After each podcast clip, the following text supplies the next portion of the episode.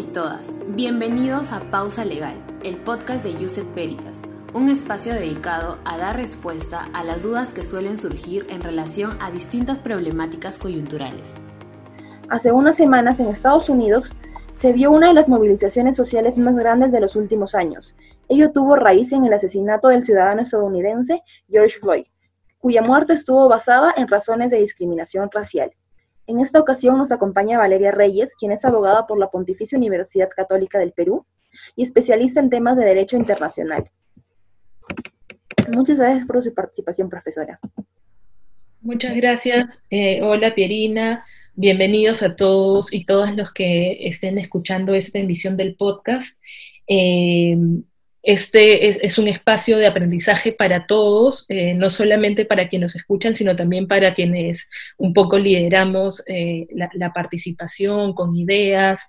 El, objetivo es proponer información que pueda contribuir a un debate informado, alturado y, enriquecedor en todo el sentido de la palabra. Así que muy feliz una vez más de, de participar con Yusef Veritas y bueno, vayamos a lo que, a lo que vinimos. Ok, profesora, muchas gracias a usted. Entonces, como primera pregunta tendríamos, ¿a cómo, ¿cómo se justifica el fenómeno del racismo actualmente? Esta a mí me parece que es una pregunta que tendríamos que darle un giro, ¿no? La palabra justificar de alguna manera nos, nos da la sensación de que puede haber una razonabilidad detrás de, una conducta o detrás de, de un fenómeno yo he decidido, digamos, abordar la pregunta no en tanto cómo se justifica el racismo, porque creo que no hay justificación y pasar a cómo se explica, ¿no? ¿Por qué nosotros podemos decir el día de hoy que existe racismo, ¿no? Eh, que existe como sistema, que existe como práctica, que tiene consecuencias en la vida de las personas racializadas, sobre todo porque es un término que se está utilizando mucho una de, las causas puede ser eh, eh, las movilizaciones en Estados Unidos, como mencionaba Pirina al inicio, pero no es un concepto pues que nosotros eh, hayamos empezado a discutir hace tres semanas, ¿no? la idea de racismo o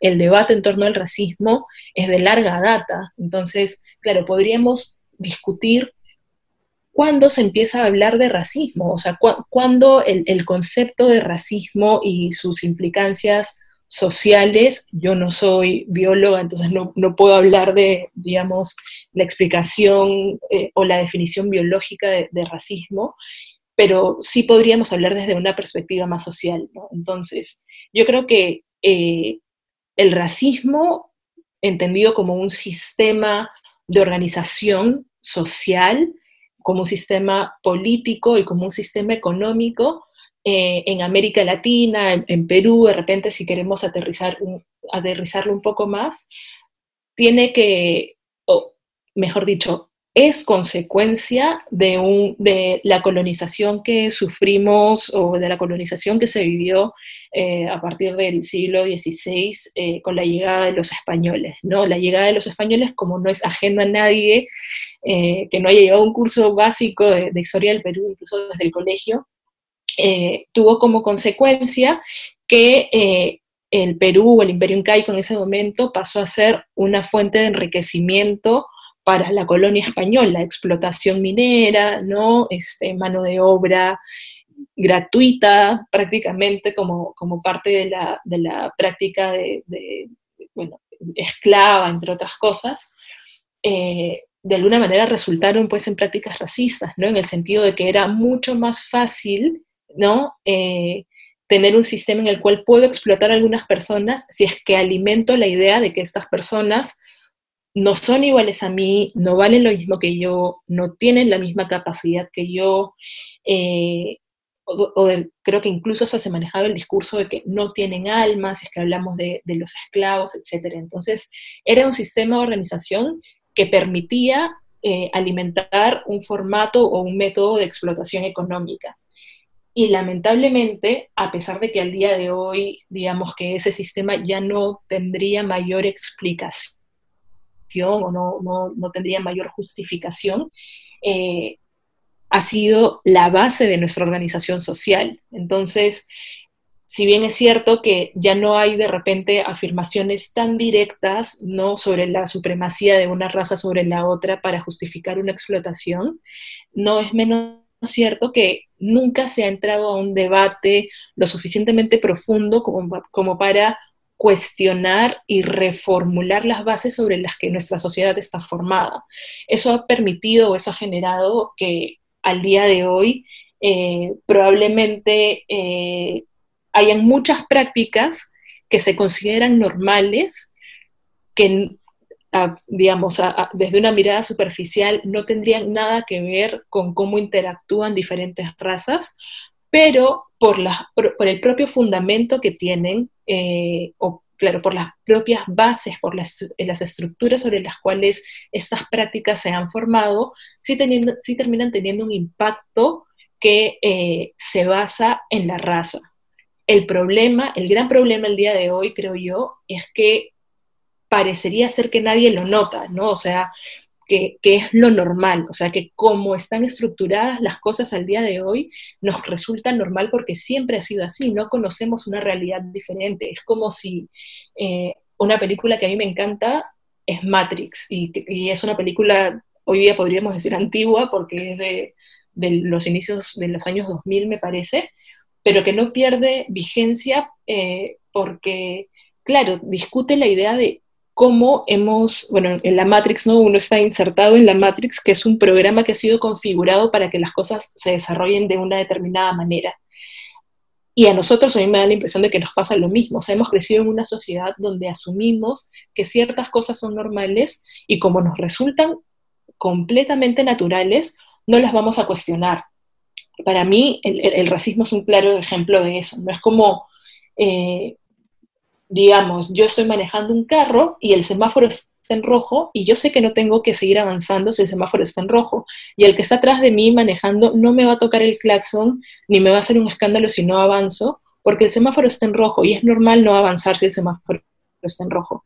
Y creo que eso es lo que sucede eh, al día de hoy con, con el racismo. Entonces, no cuestionamos muchas de las cosas que pasan. Nos parece completamente normal, eh, pues, ¿no? Que el día de hoy, por ejemplo, eh, hayan muchos cargos de poder que solamente sean ocupados por personas blancas o que personas blancas accedan en porcentajes mucho más altos a educación de calidad antes que personas racializadas. No me refiero únicamente a personas afrodescendientes, que es lo que más se está discutiendo hoy en día por la coyuntura en Estados Unidos, sino a, en el caso peruano, comunidades eh, amazónicas, pueblos indígenas o cualquier persona que no se ajuste ¿no? A, este modelo eurocéntrico de cómo uno se debería ver, que está asociado además a la idea de éxito. Entonces, claro, nos resulta completamente normal ese tipo de cosas. Hablaba hace un momento ¿no? de posiciones de poder, de imágenes de lo que nosotros consideramos personas exitosas o hasta spots publicitarios. ¿Por qué sería raro, pues, no que todas las modelos se vean de cierta manera o, sean de cierto color o tengan determinados rasgos o que, eh, digamos, personajes en televisión, en teatro, en literatura, si es que es personal de servicio siempre va a tener una manera de verse, si es que es eh, personal de dinero, bueno, no personal de dinero, pero digamos, ocupando ciertas esferas socioeconómicas, se van a ver de, determinada manera. Y eso por hablar, digamos, ¿no? de, de, los ejemplos más superficiales, pero claramente el racismo se considera un problema social porque tiene una repercusión social. Esto quiere decir que hay una repercusión en el goce y disfrute de derechos sociales, de derechos económicos, de derechos culturales, civiles y políticos. Y eso creo que es lo que nos deberíamos llevar con nosotros. No es simplemente que a algunas personas les moleste ser asociadas con determinados estereotipos, que igual estaríamos en todo nuestro derecho de que nos moleste, ¿cierto?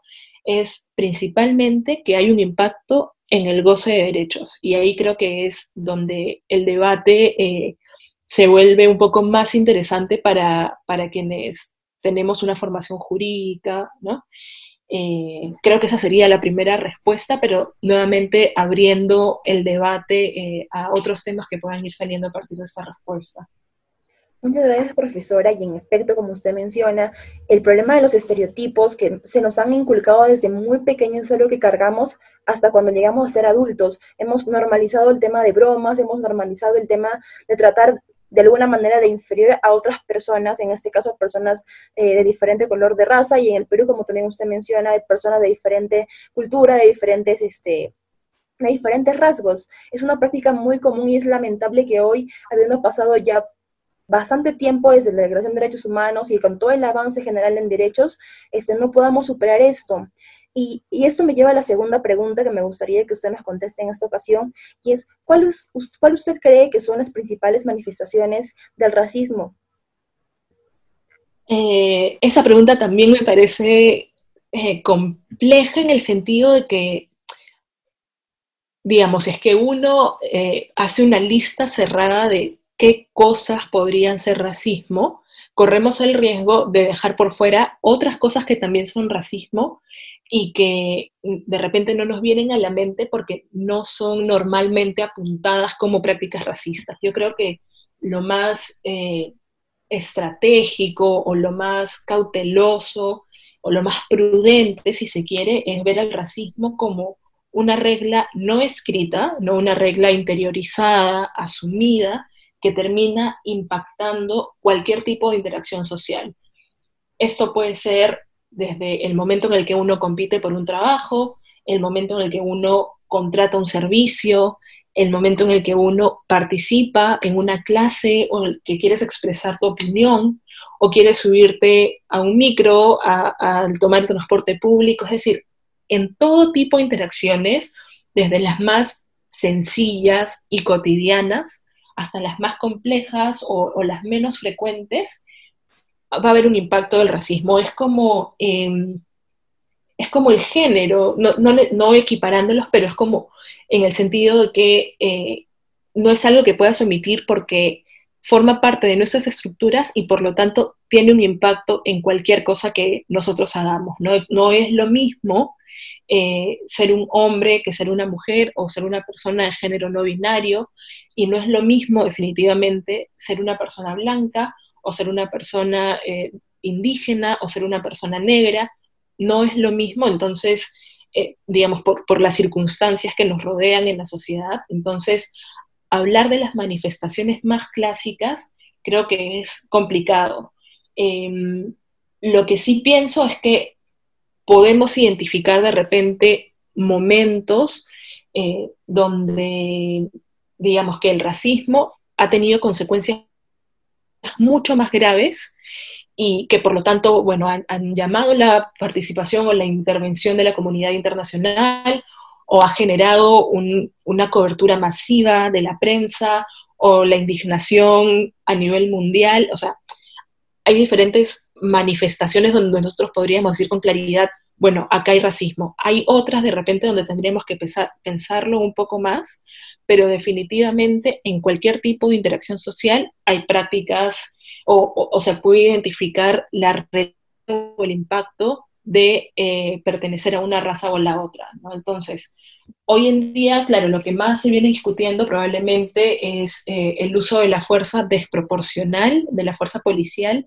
desproporcional en contra de personas afroamericanas, ¿no? Eh, George Floyd es, el claro ejemplo, pero con George Floyd además se ha hecho visible, y no digo visible en Estados Unidos porque creo que eh, probablemente es información que se manejaba mucho más, pero visible de repente a nivel mundial, o como que ha cobrado mayor, em, eh, ¿cómo decirlo? Ha cobrado mayor protagonismo, si se quiere, nuevamente en la discusión, pero no es que, bueno, el problema del uso de la fuerza desproporcional sea algo que ha ocurrido hace tres semanas, ¿no? O sea, hay una larga lista de personas que han sido ejecutadas de manera extrajudicial, ¿no? Por parte de la policía con rampante impunidad. Entonces eso es, bueno recordarlo. Eh, eh, el problema del uso desproporcional de la fuerza policial en Estados Unidos tiene muchísimo tiempo pero también podemos pensar en otros casos que resuenan a nivel mundial o que han resonado a lo largo, a lo largo de, la historia a nivel mundial. Yo, eh, preparándome para, esta participación en el podcast, también hacía el ejercicio, ¿no? De, de, pensar cuántas veces eh, hemos escuchado sobre prácticas racistas que han acabado con la vida de las personas. Probablemente el, caso que todos reconocen, que todos, bueno, no dudan un segundo de decir, sí, acá hay una práctica racista, fue eh, eh, el, holocausto, ¿no? el gobierno nazi, la política nazi que tenía la idea de la supremacía de una raza sobre la otra. Igual el holocausto es harto complejo de explicar porque también hay un factor religioso y todo lo demás, pero digamos que una de las consignas del, del Partido Nacional Socialista era la superioridad de una raza sobre la otra. Y por eso incluso se conducían experimentos biológicos sobre judíos incluidos en campos de concentración para poder identificar, eh, digamos, los elementos que podrían contribuir a forjar la raza más pura que era la raza aria. Pero si queremos hablar, por ejemplo, de otros regímenes racistas eh, muy graves y dolorosos, podríamos pensar, no hace muchos años, en el caso de Sudáfrica, el apartheid en Sudáfrica, bueno, empezó, digamos, entre los 48, 50, me parece, pero hasta los años 90, y era una cosa brutal, ¿no? O sea, la idea de, de tener en las normas, o sea, que el propio sistema legislativo de un país justificaba la segregación racial. Personas negras por un lado, personas blancas que además eran la minoría por otro lado, ¿no? Eh, al punto de que se crearon, por ejemplo, los bantustanes, ¿no? O sea, estos territorios dentro de la propia Sudáfrica, pero que ficticiamente se consideraban como territorios extranjeros y la población negra era obligada a mudarse a esos territorios para que de esta manera pierdan su nacionalidad sudafricana y en consecuencia no tengan derechos en Sudáfrica. O sea, una cosa tan grosera y brutal pasando hace 30 años, 40 años, ¿no?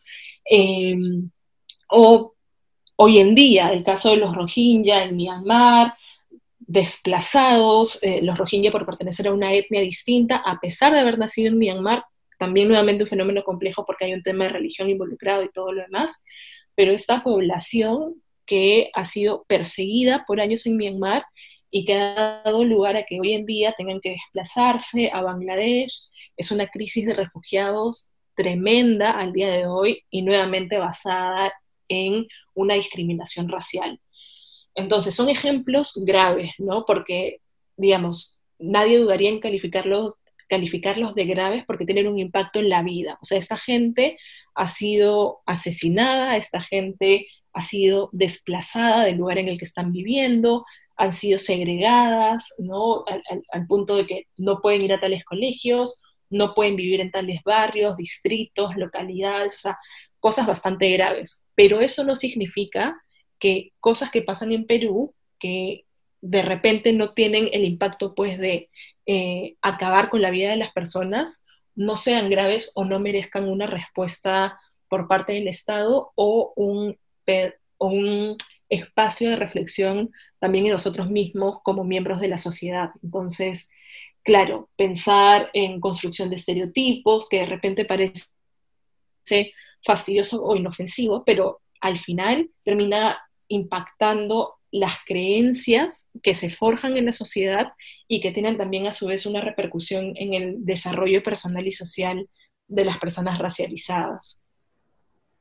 Claro, profesor, entiendo muy bien su punto y me quedo con lo que usted mencionó y creo que es importante volver a, recalcarlo, y es que el racismo no se mide por el lado, o sea, si bien hay prácticas, como usted menciona, manifiestamente racistas, este, muchas veces nos, hemos acostumbrado a no reflexionar sobre nuestras propias actitudes y el racismo en efecto puede estar en cualquier grado de actuación que tengamos. Y eso es un problema porque muchas veces las personas creen que solamente un comportamiento, como digo, repito, manifiestamente racista, con, con altas luces de gravedad, puede ser considerado como racista y hay varios microcomportamientos, diría yo, microconductos en las cuales uno aún puede reflejar ciertos, ciertos sesgos sobre ese tipo de, problemáticas que es importante reflexionar y muchas veces nos, hemos olvidado de, de, esas pequeñas conductas. Y creo que se refleja aún más en, un país como el, como el nuestro, donde tenemos tanta diversidad cultural y recuerdo claramente el caso, el, dos casos ahorita en, en, mi mente. El primer caso que, que ocurrió con, la, con los papás del, del soldado Wilber Carcauston en el cual a la mamá la, jalaron y la arrastraron de una manera desproporcionada en la plaza de en la plaza de ese pueblito. Y también recuerdo claramente el caso en, eh, de los videos que sacó el, Ministerio de, la Mujer eh, sobre eh, las bromas que se hacen en torno a prácticas racistas. No sé si nos podría comentar usted, si usted tiene como conocimiento de estos temas. Tratar de llevar un poco la discusión al tema central, al tema peruano. Eh, no, sí, definitivamente. O sea, hay dentro de lo que dices claramente uno puede identificar, es que el, el Perú me parece además súper complejo en la medida de que yo no creo que seamos solamente un país racista, o sea, también es un país somos un país clasista, ¿no? Entonces son categorías que se, que se sobreponen o que se superponen. Eh, de hecho, cuando hablamos de discriminación, eh, un concepto que a mí me parece que es súper oportuno para discutir el caso peruano es el concepto de interseccionalidad, que quiere decir eh, que diferentes categorías de discriminación se sobreponen una sobre la otra, generando un tipo particular de vulnerabilidad. Entonces, no es lo mismo, ¿cierto? Eh, si vivimos en un país machista, claramente las mujeres son discriminadas, pero no es lo mismo ser una mujer blanca que ser una mujer indígena o ser una mujer quechua hablante o ser una mujer eh, blanca pero transgénero, si es que pensamos que también hay problemas de transfobia, homofobia, lesfobia, etcétera, en Perú, o ser una mujer quechuandina pobre, o ser una mujer eh, negra con una discapacidad, o sea, no es que uno es vulnerable porque es negro, porque tiene una discapacidad y porque es pobre, es que se desarrolla una nueva vulnerabilidad que es producto de estas diferentes categorías de discriminación combinándose. Es como si pensáramos en eh, los círculos concéntricos, ¿no? Cuando de repente uno era niño y estudiaba conjuntos en razonamiento matemático, este, entonces tienes tres círculos concéntricos. Ese pedacito donde los tres se intersectan es lo que definiría de la mejor manera el concepto de interseccionalidad, porque es un universo en sí mismo y que es producto de diferentes categorías intersectándose y generando un nuevo tipo de vulnerabilidad. Y eso, claro, es muy difícil de, enfrentar porque uno podría promover ¿no? Eh, políticas públicas contra el machismo o generar campañas de sensibilización contra el machismo y ahí estoy protegiendo de repente a las mujeres o a las personas que se identifiquen eh, como mujeres, pero no necesariamente estoy atacando o abordando la problemática específica de la mujer que, es, eh, que pertenece a una comunidad amazónica. Entonces, eh, en el caso que tú mencionas, claro, en el caso me refiero de los padres del soldado que estuvo desaparecido, hay un tema de raza, muy probablemente yo no lo dudo, pero también hay un tema de clase y probablemente también hay un tema de género con, eh, la mamá de, este soldado, ¿no? Entonces sí, el, Perú yo creo que algunas veces nosotros queremos disfrazar o negar nuestros propios, eh, nuestras propias taras o nuestros propios sesgos bajo dichos como que no, pero todos somos mestizos, el que no tiene de inga tiene de mandinga, y eso de repente quedará bonito para la canción, de repente quedará bonito este, ¿no? para, para el verso, pero no es una realidad. Entonces, creo que eh, es bueno también dialogar, escuchar qué es lo que las personas que son víctimas o las personas que somos víctimas de esta discriminación tenemos por decir para realmente poder entender las diferencias. A mí un concepto o, una idea que siempre me, hace ruido en, la cabeza es cuando algunas personas dicen, no, pero es que para mí todos somos iguales, yo no me fijo en las diferencias, a mí no me importa si alto, flaco, negro, blanco, chino, azul. Y, y eso, nuevamente, será bonito para el cuento de Disney, pero es completamente irresponsable, porque pensar fuera de, de la lógica de raza o de la lógica de clase o de la lógica de género es algo que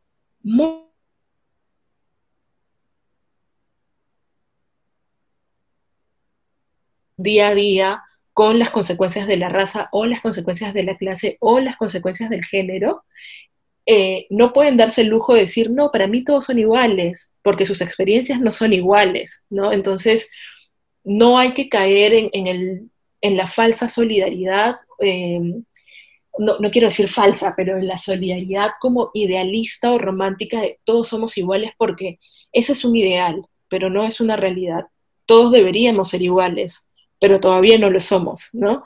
Y si lo queremos llevar un poco más a lo jurídico, incluso tratados internacionales de derechos humanos no declaran una realidad, son más como mandatos de aspiración, o sea, cuando nosotros tenemos, qué sé yo, el Pacto de Derechos Civiles y Políticos que dice todos los hombres y mujeres, todas las personas son iguales, eso no quiere decir, pues, no que en Estados Unidos ahorita todos son iguales, o que en Perú todos son iguales, o que en cualquier país del mundo todos son iguales. Eso lo que quiere decir es que es cómo deberían ser las cosas.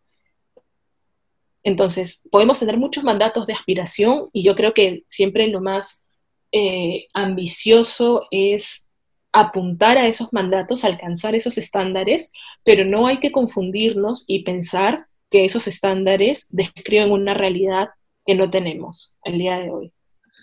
Profesora, entiendo muy bien sus puntos y creo que hay que tener en consideración eso de la interseccionalidad, porque sí es un problema que va sumando y continúa que las prácticas discriminatorias, ya en general y en macro, puedan seguir sumándose.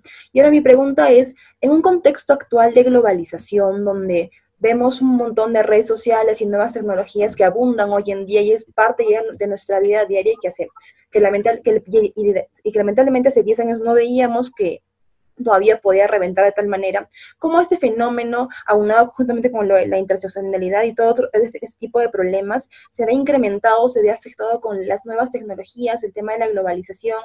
Eh, ¿Cómo usted lo ve? Em, en esa pregunta yo quisiera diferenciar dos cosas y voy a referirme a las dos de manera separada. La primera es la globalización y la segunda, las nuevas tecnologías. Y, con respecto a la globalización, yo creo que hay una gran ventaja al día de hoy de vivir en una sociedad globalizada, particularmente si hablamos de derechos humanos, porque la globalización lleva al día de hoy a que la comunidad internacional esté fortalecida y que haya un diálogo en función a cuáles son los estándares de derechos humanos que todos los estados que participan de esta comunidad internacional deben observar y respetar. Es decir, vivir en un mundo globalizado de alguna manera impone sobre los estados que participan de este mundo globalizado la carga de no poder decir o de no poder decidir ser una paria. O sea, un estado que el día de hoy diga, bueno, ¿sabes qué? Yo no creo que todos seamos iguales, yo creo que sí una raza superior a la otra, no puede seguir participando de esta, de esta comunidad internacional, de este mundo globalizado. Em, y eso, claro, uno podría decir, bueno, pero ¿qué más da, no? Que, que, trabaje por su lado, que viva por su lado ese estado y se desarrolle por su lado y ya está. Que eh, es de repente eh, lo que se dice con respecto a los derechos humanos, ¿no? Como que cada quien o cada estado decide y somos soberanos y autónomos y tal. Pero así como nosotros los seres humanos no podemos vivir ajenos a la sociedad a la que pertenecemos, yo diría que un estado al día de hoy no puede subsistir al margen de la comunidad internacional. O sea, desde esos temas sociales no vinculados a derechos humanos y tal, hasta temas de corte económico. Es decir, difícilmente un Estado va a suscribir, por ejemplo, un tratado de libre comercio con otro Estado que constantemente vulnera derechos humanos, no solo porque se ve mal, que definitivamente se ve mal, sino porque también podría tener repercusión en la economía de un Estado. O sea, pensemos, no sé, en un Estado que es denunciado ante un sistema de protección de derechos humanos, sea regional, bueno, el sistema interamericano, el sistema europeo, el africano, qué sé yo, eh, y se le puede ordenar el pago de reparaciones, entonces sí tiene un impacto económico. ¿Qué pasa si, no sé, si es que no se respetan derechos, podemos ir a cualquier tipo de, cualquier tipo de derechos, desde los laborales, entonces si es que puede haber una, una demanda que tenga que ver con derechos laborales. O sea, hay una serie de repercusiones de no ceñirse a las reglas que rigen esta comunidad internacional que cualquier Estado no puede, pues por su libre albedrío, simplemente decidir no observar o no respetar. Entonces, sí hay una ventaja de que vivamos en un mundo globalizado porque hay una supervisión multilateral de lo que pasa en cada uno de los estados, ¿no? Eh, y también, como venía mencionando, porque ha servido para fortalecer eh, las normas que van a regir esta comunidad internacional. Entonces, el racismo a nivel internacional hace muchísimos años que está sancionado, eh, que está eh, mal visto, si se quiere, prohibido, en fin, o sea, tanto a nivel universal como a nivel regional, regional pensando más en el caso peruano, no en el sistema interamericano.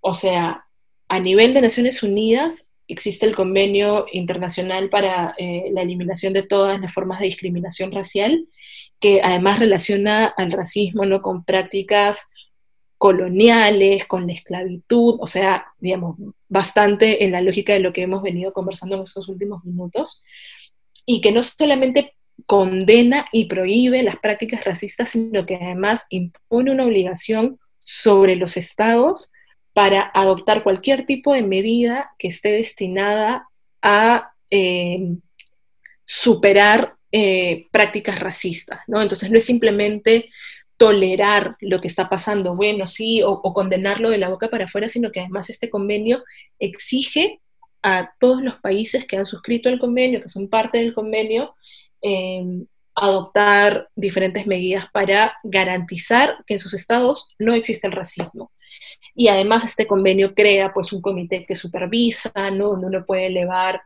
eh, denuncias, donde los estados son constantemente evaluados, tiene que presentar informes, etcétera, que es el comité CERT.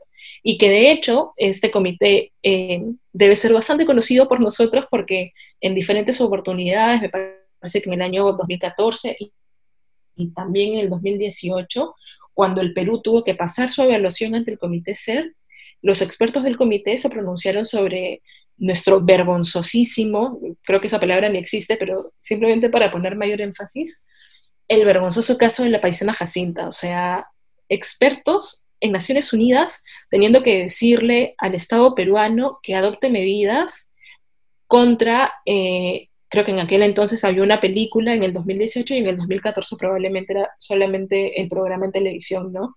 Reconociendo que el personaje de la paisana Jacinta lo único que hace es promover estereotipos que van contra la dignidad de las mujeres indígenas. O sea, algo que yo creo que debería ser, pues, una verdad de perogrullo en el Perú, pero que continúa siendo objeto de debate bajo el argumento de que es una broma, es un show, da risa, no tiene nada de malo. E incluso a mí me parece súper interesante mencionar que durante la evaluación eh, del Perú, uno de los expertos dijo que no se podía justificar en la libertad de expresión que, o mejor dicho, que no se podía justificar la libertad de expresión para vulnerar los derechos de otras personas, es decir, abuso de derecho, ¿no? Que no se puede abusar de no puedo abusar de mi derecho a la libertad de expresión para justificar que voy a desarrollar o llevar a cabo prácticas racistas contra las mujeres andinas. Entonces eso es algo que por el cual por lo cual eh, el Perú ha tenido que yo creo pasar una vergüenza a nivel universal, pero al día de hoy se sigue discutiendo en la esfera peruana, Pero también, bueno, a nivel interamericano tenemos la Convención Interamericana contra el Racismo, Discriminación Racial y Formas Conexas de Intolerancia, así que no es pues, eh, eh, digamos, la globalización, esta idea de un mundo unido, interconectado, ¿no? Si permite generar consensos con respecto a qué se admite y qué no se admite, y que hay esta idea de la supervisión multilateral. Y de hecho, con la pregunta anterior mencionaba, perdón, el caso del apartheid en Sudáfrica, que de alguna manera fue desbaratado también por la presión política que había a nivel internacional. O sea, Pensemos pues en, Nelson Mandela, ¿no? Siendo condenado a cadena perpetua por luchar contra el apartheid y fue a consecuencia de mucha presión política de la comunidad internacional, no a consecuencia directa, pero digamos, entre otras cosas, que finalmente Nelson Mandela es puesto en libertad, llega a la presidencia y, eh, bueno, deroga todas las normas del apartheid. Entonces, esto fue consecuencia, pues, de cosas tan sencillas como negar la participación de Sudáfrica en los Juegos Olímpicos o no reconocer eh, la existencia como estados independientes de los bantustanes, que eran estos territorios que mencionaba hace unos minutos. O sea, como de repente tuercas que se van engranando, ¿no? Y dan lugar a, a un sistema que permite generar un impacto en determinados estados que permiten, toleran o promueven prácticas racistas. Eso por el lado de la globalización. Y por el otro lado, el de la tecnología, yo claramente no soy este, pues, ingeniera ni, ni comunicadora ni nada por el estilo, pero como ciudadana creo que puedo decir que mi impresión de la gran ventaja de vivir en un mundo eh, con avances tecnológicos es que hay mayor difusión de la información. O sea, yo eh, creo que nunca había visto, quiero pensar, bueno, siendo este, generosa, ¿no? Muestras de solidaridad tan grandes para fenómenos o, no, ni siquiera son fenómenos, pero para vulneraciones que ocurren tan lejos de nosotros. De repente, pues, claro, conocíamos el... Eh, yo soy Charlie, ¿no? Cuando hubo el atentado de Charlie Hebdo en París, o I, Pray for Paris, o sea, diferentes cosas, este, todos los I Pray que siempre se viralizan cada que hay una, un atentado, etc. Pero lo que ha pasado con George Floyd es masivo, o sea, en el sentido de no solamente el Blackout Tuesday o los hashtags, sino movilizaciones a nivel mundial, además en un contexto de pandemia, ¿no? O sea, pensar que hayan manifestaciones, no sé, Berlín, Ámsterdam, Ginebra, Estados Unidos, bueno, tiene sentido, ¿no? Porque, porque ahí fueron estas violaciones, pero yo creo, sigo pensando que eso es consecuencia de que podamos tener acceso a la información a través de la tecnología.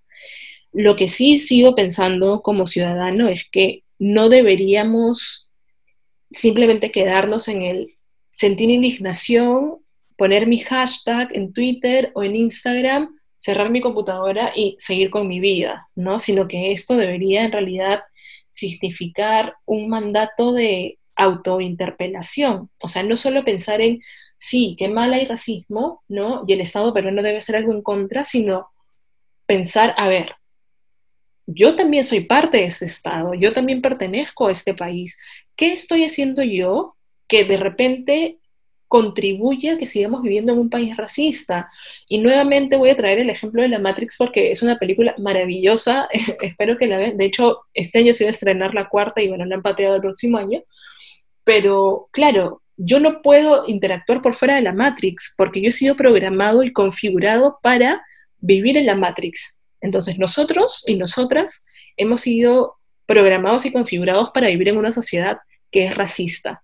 Y creo que nuestra mayor responsabilidad y nuestra mayor contribución como ciudadanos es pensar qué estoy haciendo que replica esa configuración. O sea, a ver, un ratito, detengámonos, cómo me relaciono yo con diferentes personas y cosas que me parecen de lo más naturales, de repente no son tan naturales, de repente no están tan bien, de repente sí siguen promoviendo o alimentando esas prácticas racistas, ¿no? Entonces, creo que es muy bueno que tengamos acceso a información y tecnología y tal, pero que no se quede en eso, ¿no? Lo importante es que haya un mandato de autointerpelación, no solamente sacar el dedo acusador contra el Estado, sino hacer una introspección y ver cuáles son las cosas que debo mejorar.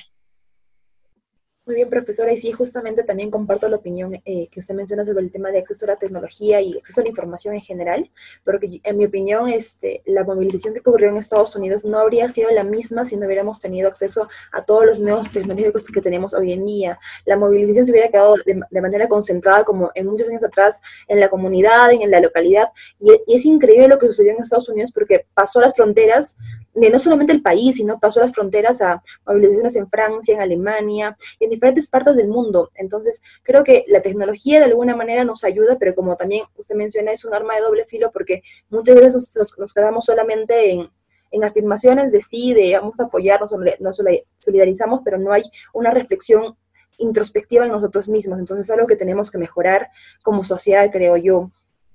Y ahora ya para terminar, ¿cómo, qué, ¿cuál es su opinión acerca de las políticas antirracistas actualmente y cómo cree que estas deberían mejorar? ¿Cuál cree que usted que deberían ser el punto a futuro sobre estas? Em, en el caso peruano, de hecho, a mí me parece que hay buenas intenciones, o sea, a ver, en el Ministerio de Cultura, desde el Ministerio de Cultura, mejor dicho, mejor dicho se, se promueven muchas políticas principalmente eh, para la inclusión, protección de los pueblos indígenas, también para la población afrodescendiente. De hecho, eh, si uno revisa eh, la información que está disponible en la página del ministerio, diferentes iniciativas, ¿no? En colaboración con sociedad civil y tal, puede ver que, o sea, que sí hay una intención, que sí hay, pues, un, plan de, un plan de acción para fortalecer políticas públicas, para fortalecer medidas administrativas que buscan finalmente no solamente la integración, sino también la, promoción de colectivos que son normalmente eh, víctimas de prácticas racistas. ¿no? De hecho, en Perú incluso la discriminación es un delito, que yo creo que eso a veces es algo que nosotros olvidamos, o sea, está codificado como un delito la discriminación. Entonces, no es algo eh, que, o sea, tolerado o, algo poca cosa, ¿no? O sea, algo eh, simple o, irrelevante, sino que se le da la importancia que merece. De repente, lo que eh, faltaría es abrir un poco más los canales de, comunicación y, y también, o sea, los canales de comunicación en la medida en que las personas puedan de repente atreverse a denunciar, o sea, que las personas eh, puedan sentir la confianza de que si yo elevo esta denuncia va a haber un resultado, que no va a existir el típico no pasa nada o que se va a quedar años de años dando vueltas en un archivo que finalmente nadie va a revisar o que nadie le va a importar. Eso por el lado de, de, repente más de, la sanción, ¿no? De, cómo yo puedo elevar una denuncia y, y que haya una consecuencia. Pero por otro lado, el Estado definitivamente tiene que pensar en promover prácticas de educación intercultural, este, que, que sea, finalmente la educación sea un espacio donde las personas eh, puedan verse reflejadas. O sea, yo recuerdo hace unas semanas de repente estar leyendo un informe, bueno, un estudio sobre eh, que buscaba encontrar explicaciones a por qué algunas eh, personas afrodescendientes tal vez no acaben el colegio o no acaben eh, la universidad o ni siquiera accedan a, educación superior, y se hablaba de la ausencia de una educación intercultural, la ausencia de sentirse reflejado en lo que estoy esperando. O sea, incluso se mencionaba que em, muchas veces cuando uno habla de historia del Perú, la población afrodescendiente simplemente se menciona como, bueno, y habían esclavos, y no hay otra mención al rol de la población afrodescendiente en cómo se ha forjado la sociedad peruana. Entonces, claro, yo imagino eh, yo, un niño afrodescendiente, ¿no? En el colegio y simplemente, bueno, pero es que yo no existo en este país, o sea, nunca existí, este, no, nunca hice nada relevante, o sea, tenemos a los héroes, ¿no? Y, yo dónde estoy, entonces también darle mayor visibilidad eh, a la contribución de la población afrodescendiente, simplemente por mencionar un ejemplo que a mí me llamó la atención mientras leí este informe que menciono, ¿no?